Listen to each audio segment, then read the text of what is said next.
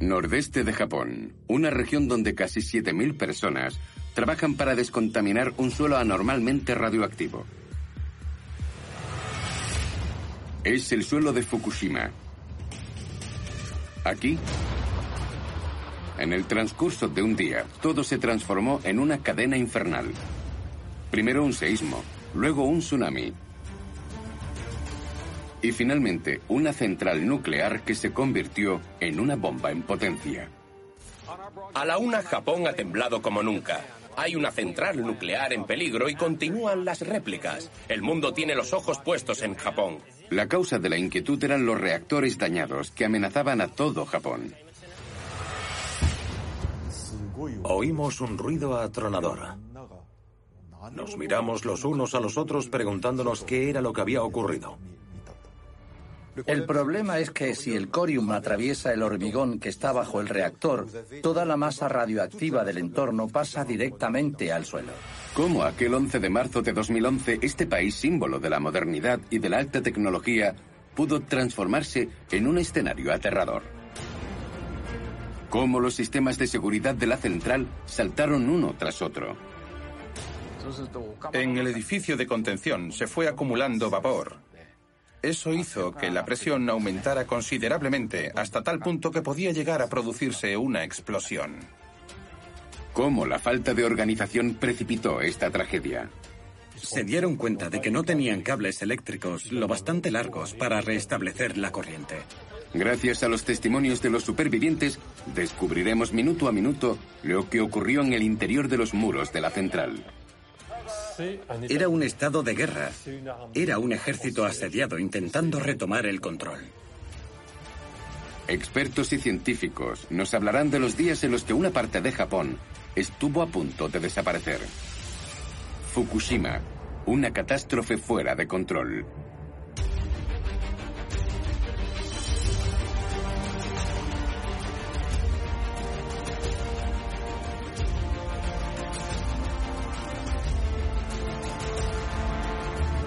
Fuera de control. Seísmo y tsunami en Fukushima.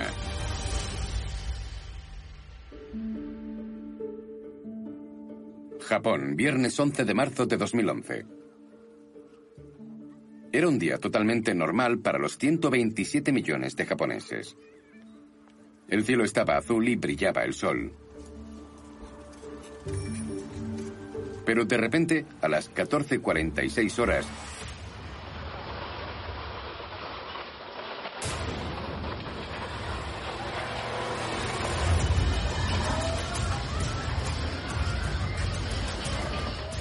La Tierra tembló de manera continua durante varios largos minutos. Nadie lo sabía entonces, pero Japón había sufrido el seísmo más fuerte jamás registrado en el archipiélago.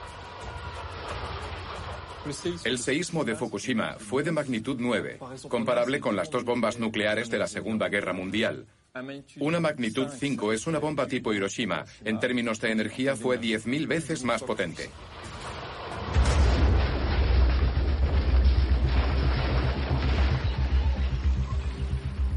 Cundió el pánico en todo Japón, especialmente en Tokio y sus 37 millones de habitantes amenazados por los rascacielos que oscilaban.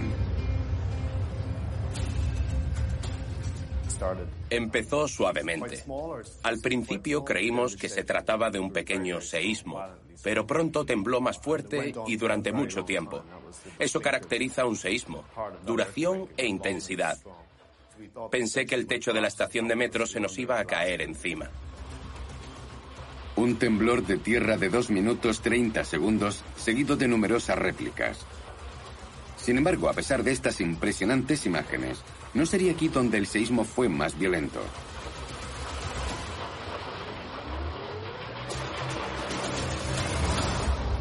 El epicentro estaba situado a 380 kilómetros de allí, en la costa nordeste. Es la región de Fukushima, que fue una de las más afectadas. Al igual que otros habitantes, Keiko Takahashi pensó que llegaba a su fin. Iba con los pies descalzos. Me agarré a un árbol. No sabía qué hacer. Estaba desconcertada y me preguntaba, ¿qué es esto? ¿Qué es esto? ¿Es el fin del mundo? Sin embargo, el país está acostumbrado a los seísmos. Japón se asienta sobre tres placas tectónicas, placas en continuo movimiento, que amenazan constantemente al archipiélago.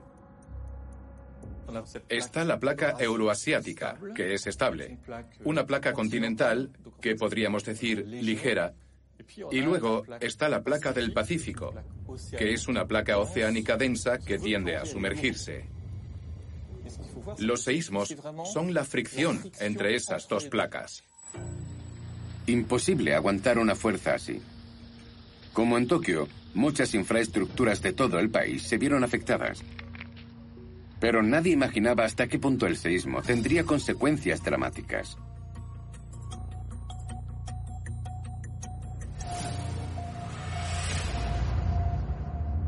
Aunque las instalaciones más sensibles contaban con eficaces sistemas antisísmicos, los científicos estaban en alerta. Su mayor temor, las centrales nucleares. Si uno de los 54 reactores repartidos a lo largo de la costa resultaba afectado, podía producirse una catástrofe. Una central en concreto preocupaba a las autoridades, la de Fukushima concretamente. Y no se trataba de una cualquiera. La central de Fukushima Daiichi era la más importante del país. Suministraba el 10% de la electricidad de todo Japón. En la central de Fukushima había seis reactores con lo que era un gran punto nuclear y tenía en funcionamiento tres de ellos. De los seis reactores de Fukushima Daiichi, tres funcionaban en el momento del seísmo. ¿Se habían dañado? Normalmente el sistema de seguridad debía haberlos protegido. Japón es un país situado en una zona sísmica, así que al instalar centrales nucleares hay que dimensionarlas, es decir, hacerlas de modo que resistan seísmos. Pero cuando decimos resistir seísmos, la pregunta es ¿a qué seísmos? Su seguridad la conoce bien Hideki Yagi, que trabaja para TEPCO, la empresa que gestiona la central. Cuando se produce un temblor de tierra fuerte, hay un sistema llamado SCRAM que detiene la central. La central Fukushima Daiichi contaba igualmente con ese sistema.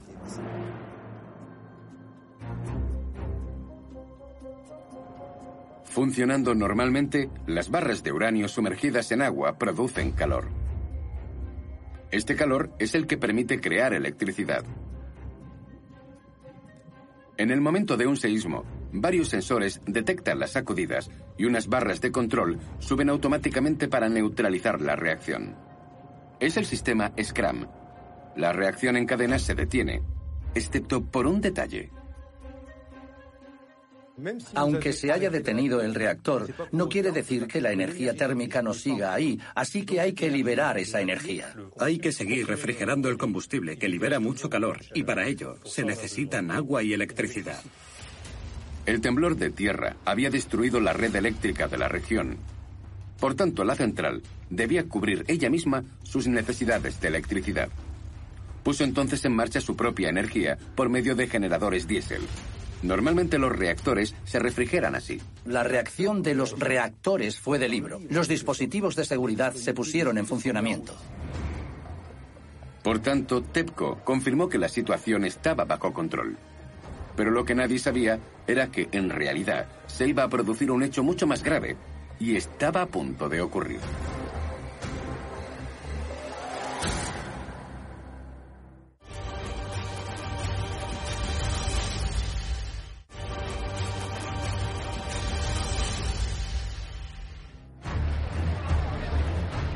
Quince horas, trece minutos después del terremoto.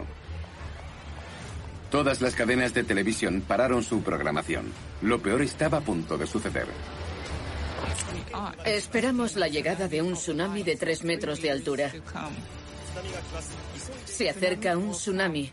Rogamos que evacúen inmediatamente. A causa del seísmo se formó una enorme masa de agua. El sistema se carga y cuando se produce el seísmo, se libera la tensión y la placa de arriba se deforma literalmente. Actúa como una palanca, da un gran golpe en el agua y se genera una onda, una ola que se propaga por el mar. Gracias a los helicópteros, los medios vieron que en realidad la ola no medía 3, sino 10 metros de altura. Y que ese monstruo se acercaba peligrosamente a las costas japonesas.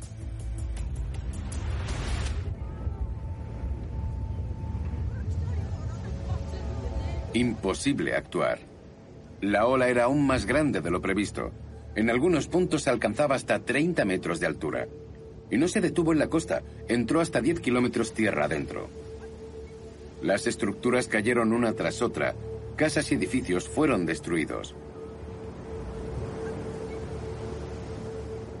Entonces se planteó una pregunta.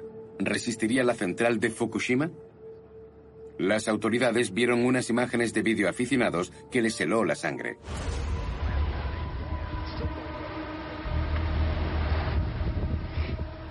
Este vídeo muestra la fuerza de la ola cubriendo la central de Fukushima, aquí, en el centro de la imagen. Después del seísmo y del tsunami, se vislumbraba una catástrofe nuclear. La central nuclear quedó sumergida bajo 15 metros de agua. Eso significaba numerosos daños materiales en las vasijas, pero también significaba que los motores diésel de emergencia que generaban electricidad y que estaban en el subsuelo estaban inundados y no eran utilizables. Ya no había electricidad en toda la central nuclear. Si no había electricidad de emergencia generada por los motores diésel, ya no quedaba nada para poder refrigerar y controlar los reactores. Tampoco había luz en todo el recinto. No se oía nada. Todo estaba oscuro. Todo estaba negro y silencioso, como si hubiera ocurrido algo grave. Ningún sonido era realmente inquietante. Los numerosos sensores que sirven para conocer el estado de la central, la presión, la temperatura, ya no estaban disponibles. Así que no había información o muy poca sobre el estado de los reactores. ¿Qué ocurría en el interior? Nadie lo sabía. El peor escenario que todos temían era el aumento de temperatura en los tres reactores no refrigerados, que estos sucumbieran a su propio calor y liberaran elementos radioactivos. En ese momento, el reactor número uno, de diseño más antiguo, presentaba un mayor peligro. En el edificio de contención del reactor se fue acumulando vapor y la presión fue aumentando. El miedo era que si no se controlaba bien, la presión sería tan alta que el reactor podía explotar. Los ingenieros lo sabían. Si los reactores entraban en fusión y explotaban, toda una región podría estar condenada. A partir de ahí, en Fukushima, todas las miradas se dirigieron hacia un último sistema de seguridad, los condensadores. Este sistema funciona sin electricidad, recoge el vapor de agua generado por el reactor. Gracias a bombonas de agua fría, crea un choque térmico que permite transformar el vapor en agua. El agua toma entonces la dirección del reactor para un nuevo ciclo de refrigeración. Es un sistema muy bien pensado en el que se establece una circulación natural siempre que esté bien cerrado. Eso permite ganar tiempo, pero es imposible a largo plazo. Por tanto, era realmente urgente llevar electricidad a la central. Pero el sistema no funcionaba más que ocho horas. Tras ese tiempo, si no se restablecía la electricidad, la central y todo el país sufrirían una catástrofe. Tokio, 16.46 horas. Dos horas después del seísmo, la situación dio un nuevo giro mucho más grave. Alertado por la empresa, el gobierno japonés, a través de su primer ministro, decretó el estado de emergencia por primera vez en la historia de Japón. Fukushima está solo a 250 kilómetros de la capital nipona y sus 37 millones de habitantes. Era necesario evitar una evacuación, o peor aún, un pánico generalizado. Con el viento existente, podía desplazarse a 250 kilómetros de la central y llegar a Tokio. Se temían las teorías más disparatadas. Se hablaba de una explosión de todas las centrales de la costa y de una dispersión masiva de radioactividad. No había tiempo que perder. El estado de emergencia había puesto en marcha una auténtica carrera contra reloj. En ese momento, todas las esperanzas se centraron en los camiones generadores de electricidad. Gracias a ellos, los reactores debían volver a la normalidad. Pero no se había previsto ningún protocolo con anterioridad, lo que tuvo consecuencias desastrosas y casi increíbles. Los camiones tardaron en llegar a la central de Fukushima Daiichi. Y cuando lo hicieron, se dieron cuenta de que no tenían cables eléctricos lo bastante largos para restablecer la corriente en la central y asegurar la refrigeración. Abandonados a su suerte, los trabajadores recurrieron a los medios con los que contaban. Utilizaron todo lo que tenían a su disposición. Debido a la urgencia de la situación, imaginaron las soluciones más peregrinas para obtener electricidad. Utilizar baterías de coche. Poco después, llamaron diciendo que las baterías estaban descargadas y que tendrían que enviar a un equipo a comprar unas nuevas, así que reunieron el dinero que pudieron encontrar. Fue algo ridículo porque se trataba de TEPCO, la empresa más rica de Japón. No podía ir a comprar baterías de coche diciendo que pagaría más tarde. Yoshiru Abe es experto en seguridad de centrales nucleares.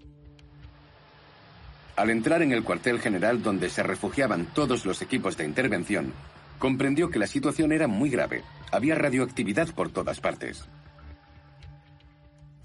Llegamos a la central, entramos y dejamos la puerta abierta. Llegamos a la segunda puerta y la abrimos. Y en ese momento oímos que gritaban, cerrad la puerta, cerrad la puerta. Fue entonces cuando me di cuenta de hasta qué punto era grave la situación. Hasta ese momento no habíamos vivido una situación así. Con 56 años, Yoshiru Abe iba a trabajar sin descanso. Su misión, bombear el agua de los depósitos. Enseguida los camiones generadores enviarían toneladas de agua al núcleo de los reactores para refrigerarlos. Como muestran estas imágenes grabadas por los bomberos, el plan de ataque seguía haciéndose con una total improvisación. Un solo objetivo, llevar agua para refrigerar el reactor número uno. Al poco tiempo de llegar, nos dijeron que nos dirigiéramos con nuestro camión al depósito de agua que se encontraba cerca del reactor número 3. La idea era bombear agua de ese depósito y llevarla a los otros. Habíamos cogido las mangueras para echar 40 toneladas de agua al reactor que había que refrigerar. Pero Yoshiru Abe y sus colegas se encontraron con un problema que le obligaría a parar la operación. Por efecto del calor, la presión no dejaba de aumentar en el interior del reactor, y las mangueras de los bomberos no eran lo bastante potentes para conseguir que el agua penetrara en la vasija.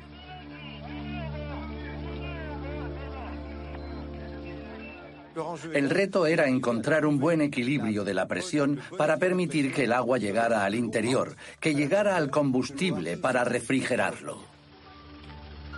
21 horas. La confusión era total. En la central los hombres estaban desbordados y la situación se volvió crítica.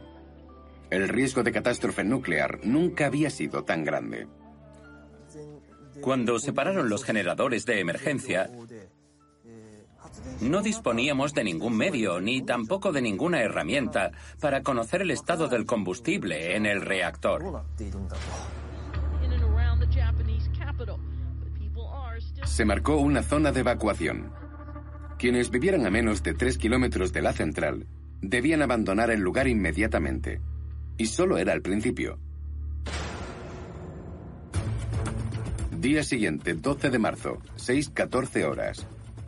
El primer ministro Naoto Kan decidió sin más demora acudir al lugar acompañado del responsable de la seguridad nacional, el señor Haruki Madarame. Aprovechó el trayecto en helicóptero para preguntarle. Cuando estaban en el helicóptero, preguntó si se podía producir una explosión o no. Y el señor Madarame contestó que no había nada que temer, porque en el edificio de contención solo había nitrógeno, que es un gas no combustible. Aseguró que la explosión de los reactores era imposible. Mientras tanto, en la central, los ingenieros asistían impotentes a la subida de la presión en el reactor número uno. Si no se hacía nada para liberar la presión, el revestimiento podía agrietarse y su contenido, altamente radioactivo, se liberaría. Esta vez no tenían elección.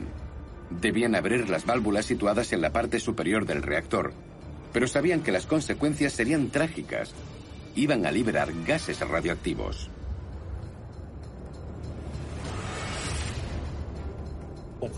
Era preferible hacer una expulsión controlada que arriesgarse a la explosión de la última protección, que era el edificio de contención. Era impensable autorizar la expulsión de partículas peligrosas hacia poblaciones situadas en las zonas cercanas. Pero la situación era realmente crítica. Si no se tomaba esa decisión, podía ocurrir algo peor. Como muestran estas imágenes grabadas en el interior de la central, la ausencia de electricidad impedía a los ingenieros abrir la válvula a distancia. Solo había una solución, y era muy peligrosa.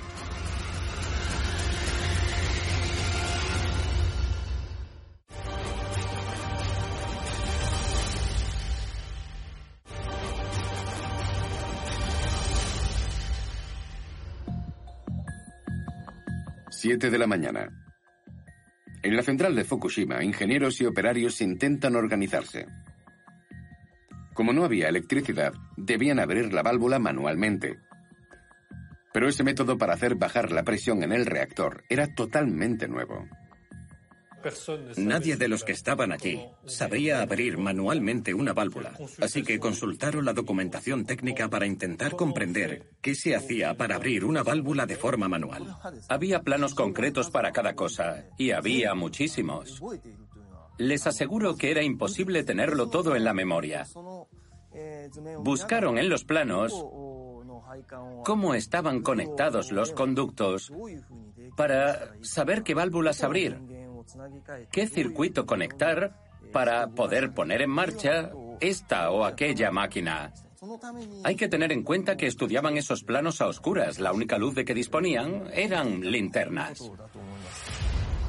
No había otra opción. Pero quedarse allí era exponerse a dosis radioactivas potencialmente mortales. Un peligro que no detuvo a los empleados de la central. Era una situación de la que nadie sabía si saldrían vivos. Todos estaban asustados. Todos dudaban en lanzarse. Finalmente, nadie se presentó voluntario. Y entonces, los dos más mayores dijeron que irían ellos. Y de golpe, se levantaron todas las manos. Déjame ir a mí. Iré yo. Fue una explosión de auténticas reacciones. Contando con un número importante de voluntarios y para aumentar las posibilidades de éxito, se formaron dos equipos. Una vez situados, cada uno contaría con 17 minutos, ni uno más, para intentar abrir la válvula. Más allá de ese tiempo, los equipos se arriesgaban a soportar dosis mortales de radiación. Nueve horas cuatro minutos en la central de Fukushima. Equipado con monos de protección y botellas de oxígeno, el primer equipo abandonó la seguridad del edificio. Pero de camino, fueron detenidos rápidamente por los cascotes causados por el terremoto y el tsunami. El resultado fue que los técnicos no llegaron a alcanzar la válvula. Tras el fracaso del primer equipo, mandaron inmediatamente al segundo. Intentaría tomar otro camino. Atravesaron un largo corredor que llevaba hasta el reactor, pero con el tsunami estaba lleno de agua. Había peces muertos que la ola había llevado hasta allí. Avanzaron por allí dentro a oscuras, iluminados únicamente por la luz de las linternas. Llegaron al interior del reactor. Abrieron una puerta y después la cerraron. Hasta allí seguía siendo el mundo de los vivos. Pero a partir de ese momento, entrar en el interior del reactor era el mundo de la muerte. Ahora, hacía falta abrir manualmente la válvula. Y si morían antes, a causa de la radiación, sería sencillamente el fin de Japón. Pero finalmente el equipo número 2 llegó hasta la válvula. Llegaba la liberación. Dio un enorme grito. ¡Abro! Y en una fracción de segundo vieron bajar la aguja de la temperatura. Se lanzó sobre su compañero y le dijo gritando, ¡Mira!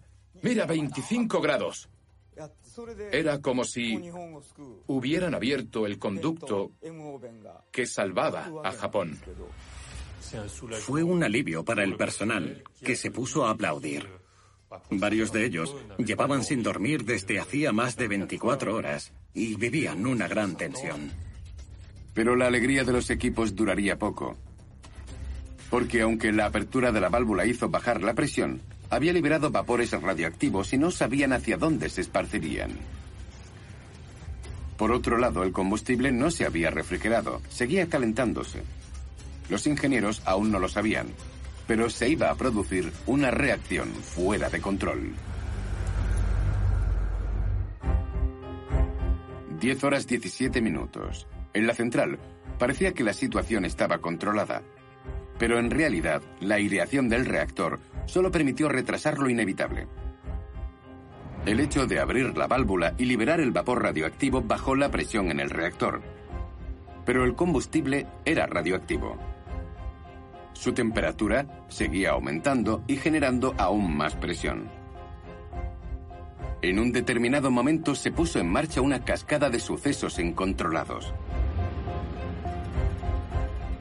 Al no haber refrigeración, el agua se evapora, las barras de combustible se secan, quedan al aire libre. y el vapor de agua sobre el aislante de combustible produce una reacción química.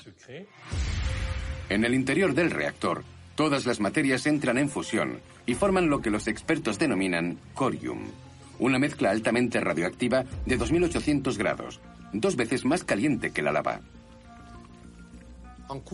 Al colarse hasta el fondo de la vasija, lo funde, lo atraviesa y cae al edificio de contención sobre el hormigón que hay en la base del edificio. El problema es que si el corium atraviesa ese hormigón que está bajo el reactor, que son varios metros, la masa radioactiva pasa directamente al suelo. El corium representaba un importante peligro, sobre todo en Fukushima. De hecho, la central está sobre un suelo directamente en contacto con el agua del mar. Si esa mezcla altamente radioactiva conseguía atravesar el hormigón de la central, la amenaza podría sobrepasar ampliamente Japón y extenderse a otros países del Océano Pacífico. Pero eso no era todo. En el reactor, mientras se formaba el corium, otros fenómenos físicos producían la creación de un gas, el hidrógeno. En contacto con el aire, el hidrógeno es extremadamente explosivo y bajo el efecto de la presión, comenzaba a escaparse peligrosamente de la vasija. A partir de un 4% de hidrógeno en un recinto donde hay aire, hay riesgo de explosión. Y exactamente a las 15 horas y 36 minutos,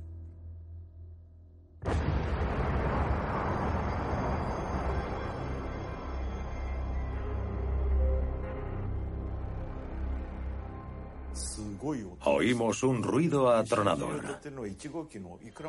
El puesto de bomberos no estaba situado muy lejos del reactor número uno.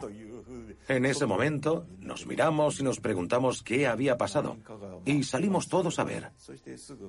Muchas personas resultaron heridas y fueron inmediatamente evacuadas. Visualmente parecía papel o plumas volando por el aire. Entonces pensé que no podíamos cambiar las cosas, que solo podíamos confiar en nuestra suerte. Katsutaka Idogawa, el alcalde del pueblo vecino, asistió a la misma escena apocalíptica. Del cielo caían copos de la explosión. Nunca había imaginado algo así. Partículas de la explosión volando.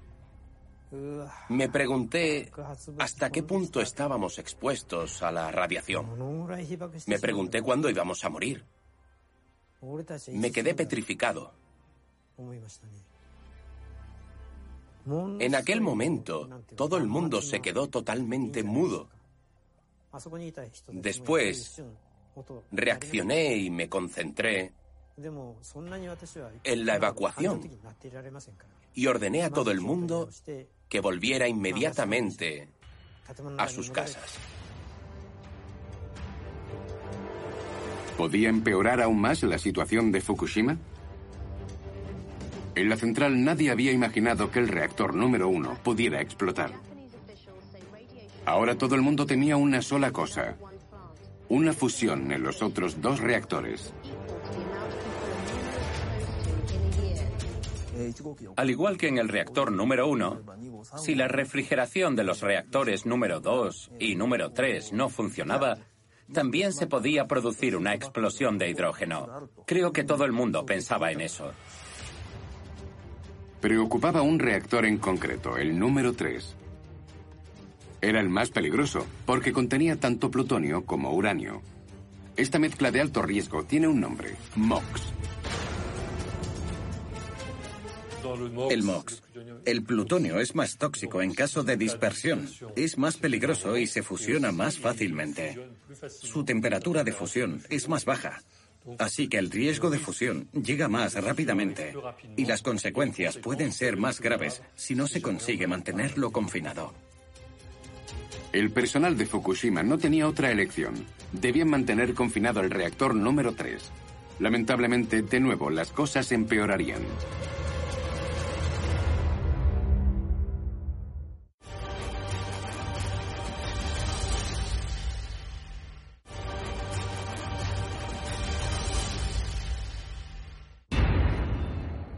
Cuatro días después de que el tsunami devastara una parte de Japón, todas las miradas estaban puestas en la central nuclear de Fukushima. Tres días después de la explosión del primer reactor, todo era posible.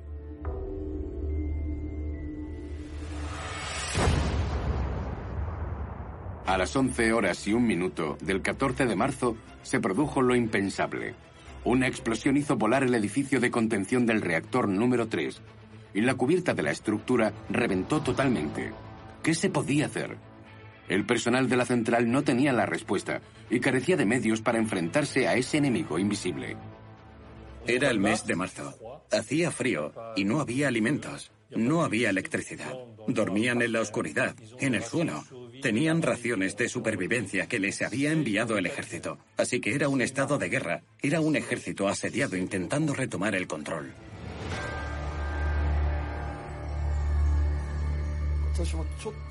Creo que no me llegué a echar durante ningún momento. Pero lo que sí que recuerdo es haber dormitado con la espalda apoyada en la pared.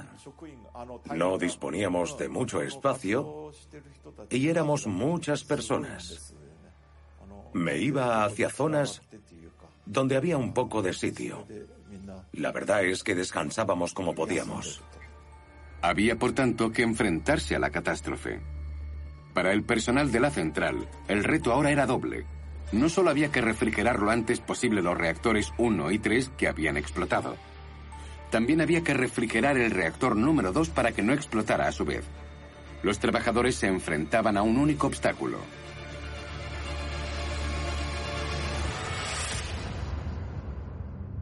Tras cuatro días de lucha encarnizada, apenas quedaba agua para refrigerar los reactores.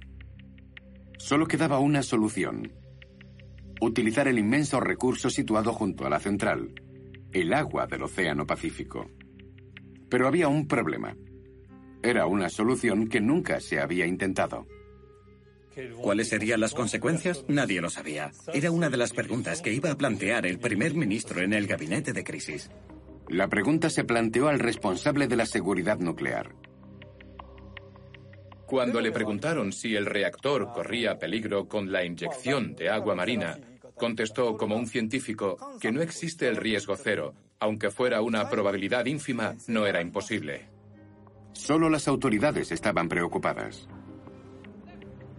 A través de otros, al primer ministro le llegó la información de que se corría un gran riesgo y que había que detenerlo.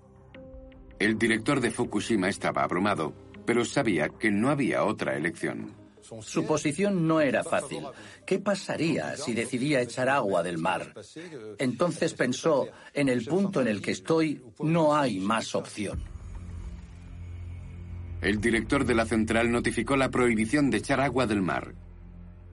Pero ocurrió algo increíble, y más en Japón. Decidió desobedecer a la jerarquía.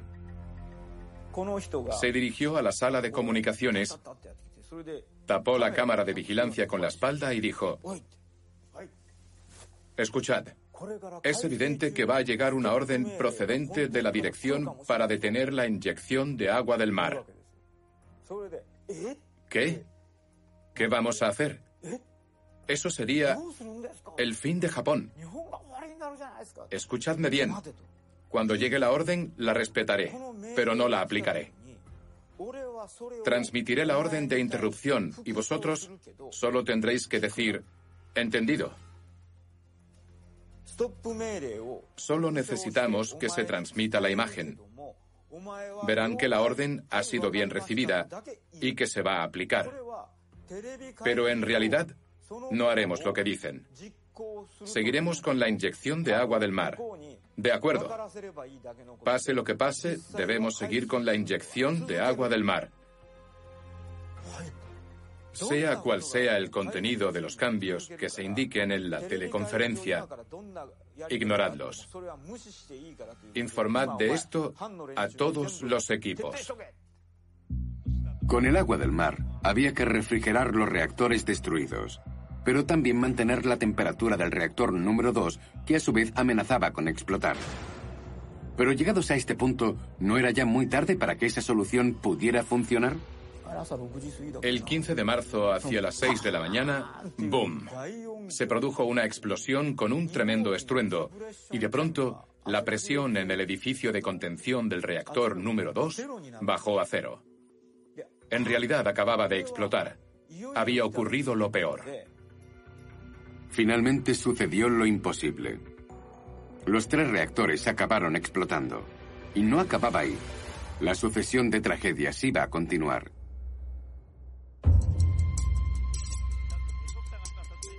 De los seis reactores de la central, uno de ellos, el número 4, tenía en el tejado una piscina de almacenamiento de desechos nucleares. Cinco días después de la parada de los sistemas de refrigeración, el agua de la piscina había pasado de 30 a 85 grados y empezaba a evaporarse peligrosamente. A medida que el agua de la piscina se iba evaporando, el combustible se iba calentando. La consecuencia fue que la temperatura aumentó de golpe. No tenían una idea clara ni sobre el momento ni sobre la temperatura en que las cosas podían cambiar. La única cosa que estaba clara era que con el calor se formarían en el aire partículas radioactivas y el mayor riesgo era que esas partículas escaparan del edificio de contención. Cuando se trabaja en el mundo nuclear, hay que pensar en este tipo de cosas. Todos los parámetros deben ser tomados en cuenta. Hay que imaginar el peor escenario. Si no se controlaba la refrigeración de la piscina, sería un escenario mucho más grave que la fusión del núcleo. Accidente tras accidente, la radioactividad no cesaba de aumentar. Los trabajadores ya estaban expuestos a cantidades que sobrepasaban a la razón. 11.930 microservet por hora, cerca de 300.000 veces la radioactividad natural. Yo pensé que era imposible que un hombre que hubiera recibido tal cantidad de radiación pudiera trabajar en un lugar así. Pronto se tomó una decisión. Se dio la orden de que todo el mundo, aparte de un grupo de personas y los directores de división, fueran evacuados. Y cundió el pánico. Martes 15, 19 horas. Cuatro días después del inicio de la catástrofe, el director de la central, Masao Yoshida, decidió mantener con él a 50 personas para seguir en la lucha. Eligió a los que iban a morir con él. Si el primer grupo moría, se enviaría un segundo, y así sucesivamente. De ese modo se podían librar 10 batallas. En el exterior, la lucha continuaba. Con el calentamiento de la piscina, los vapores radioactivos se esparcieron por los cuatro puntos cardinales. Ya no era solo Japón, todo el mundo parecía amenazado. Para controlar la radioactividad, tendrían que seguir luchando durante nueve meses. El objetivo era echar agua, echar agua para inundar el corium, tratar de refrigerarlo, bloquearlo donde estaba. Mandaron al ejército. Llegaron helicópteros para echar agua por encima pero el índice de radioactividad sobre los reactores era tal que no podían acercarse. Era como apagar un incendio con una taza. Un trabajo duro y especialmente arriesgado. Encima de los reactores, los pilotos disponían de una fracción de segundo para lanzar el agua. En total, más de 5.000 hombres presentaron batalla en el frente de Fukushima para finalmente intentar reducir el fuego de la central convertida en un infierno nuclear.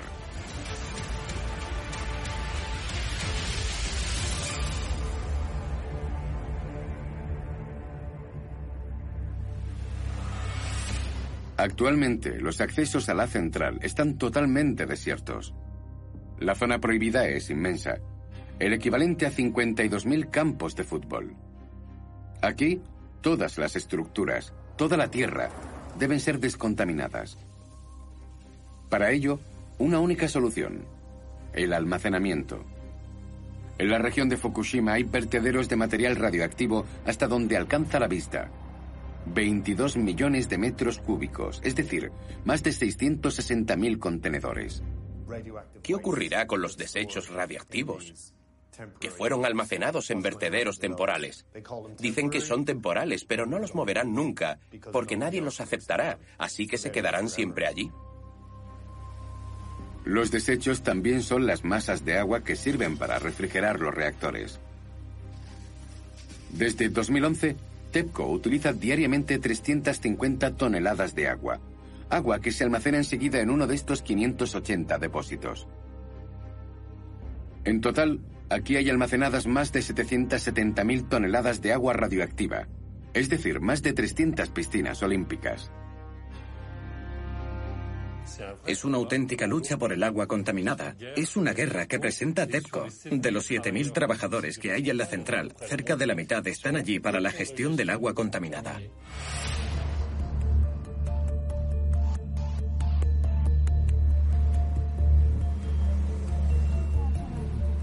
Pero sobre todo a nivel de salud, los daños son aún más graves. Se calcula que 32 millones de japoneses han estado expuestos a esa radioactividad y se temen 10.000 casos de cáncer en los próximos 10 años en la zona contaminada, 200 veces más de lo habitual.